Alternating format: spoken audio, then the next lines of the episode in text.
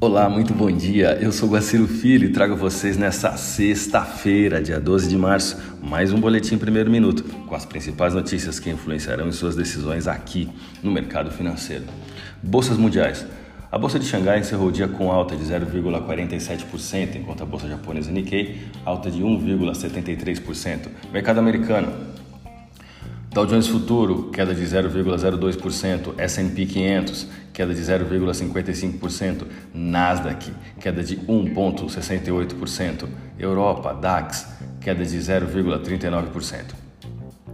Após um dia de forte valorização do real brasileiro com a atuação do Banco Central, o dólar cai 4,3% em dois dias, sob expectativa de juros e fiscal calendário econômico trouxe mais cedo dados do Reino Unido e apresentará nos Estados Unidos o índice inflacionário ao produtor, assim como o orçamento federal.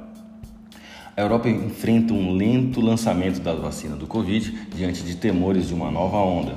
547 mil pessoas morreram do vírus e milhares perderam seus meios de subsistência nos últimos 12 meses.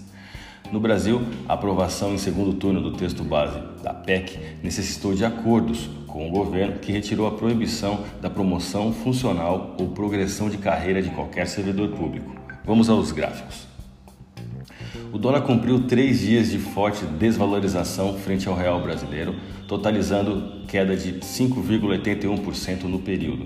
Apesar da possibilidade de correções no curtíssimo prazo, o rompimento do suporte em 553 posiciona a moeda com forte tendência de venda rumo ao próximo suporte, em 545,35. Com queda de 2,40% na última sessão, a moeda encerrou o dia com taxa spot de 553,57.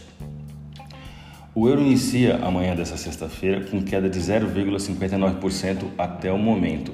E caso esse movimento se consolide ao longo do dia, teremos uma queda de aproximadamente 5,25% nesse período, sendo que o próximo suporte está na taxa spot de 65605.